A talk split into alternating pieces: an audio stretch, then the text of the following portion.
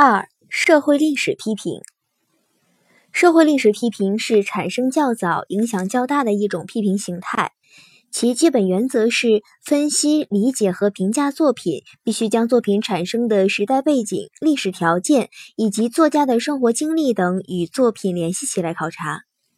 孔子的《新官群怨》说，可以看作是社会历史批评的最初体现。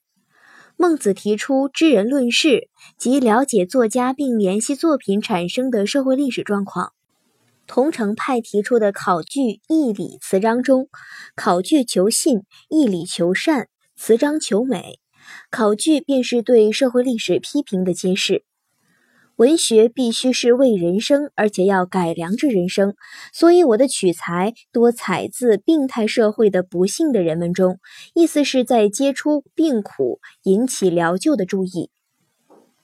选自鲁迅《我怎么做起小说来》。梁启超认为，小说已成为改造人道、人生、社会的根本性工具。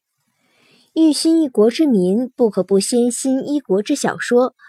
故欲新道德，必新小说；欲新宗教，必新小说；欲新政治，必新小说。本句出自《论小说与群治之关系》。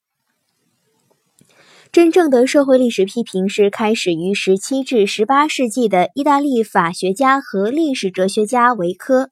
他在1725年出版的名著《新科学》中，根据对古希腊社会的文化历史研究来探讨荷马史诗及其作者，从而开创了把文学作品与时代背景、作者生平结合起来研究和评价的批评方法。十九世纪法国著名艺术史家丹纳在其名著《英国文学史序言》《艺术哲学》等书中，提出了影响深远的决定文学创作和文学发展的三因素说，即种族、环境、时代。